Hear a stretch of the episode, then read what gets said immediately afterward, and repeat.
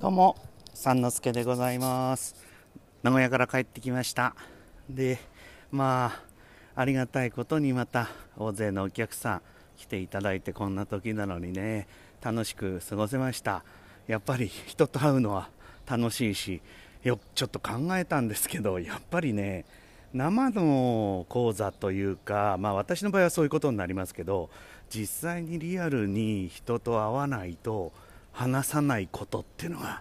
あるんですよね。えー、あの配信や YouTube その他いろいろやってはいるんですけど、まあ、リアルな人間を前にしないと開かない引き出しっていうかそういうイメージの物事があるようですな、えー、昨日も講座でなんか私も思いもよらないものが出てきたりしてまああの喋るのが商売なんで そこのところ計算でやるっていうこともなくはないんですけど私としても何が出てくるかわからないという部分を持ちながらですね思いもよらないそういうおしゃべりになってしまうっていうのが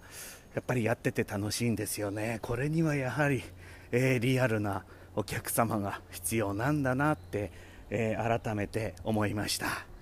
で帰りなんですけどあの名古屋の駅に着いたらですね、まあ、9時過ぎの夜の9時過ぎの新幹線に、まあ、乗るつもりだったんですけどね名古屋の駅がえらいことになってるんですよ。人が大勢ね、まあ、それも若い女の子ばっかりですね、まあ、若くない人も混ざっちゃいるんですけどみんな同じ学校してるんですよ、ええ、荷物は大して持ってなくて。それで携帯を片手に握りしめてっていう形でね。でもちろん新幹線口の周りとそれからね中にもいるんですよ。入場券買って入ったんですかね、えー、ホームにもいました。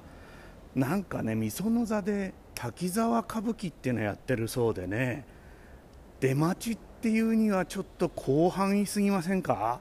普通劇場の入り口とか楽屋口ですよね。駅まで、えー、ホームまで。誰かが「あなんつってちょっと歩くとみんなが「えっ!」つってぐわーって大移動するっていうちょっとこっちから見てると気持ち悪い集団っていう感じでもあるんだけど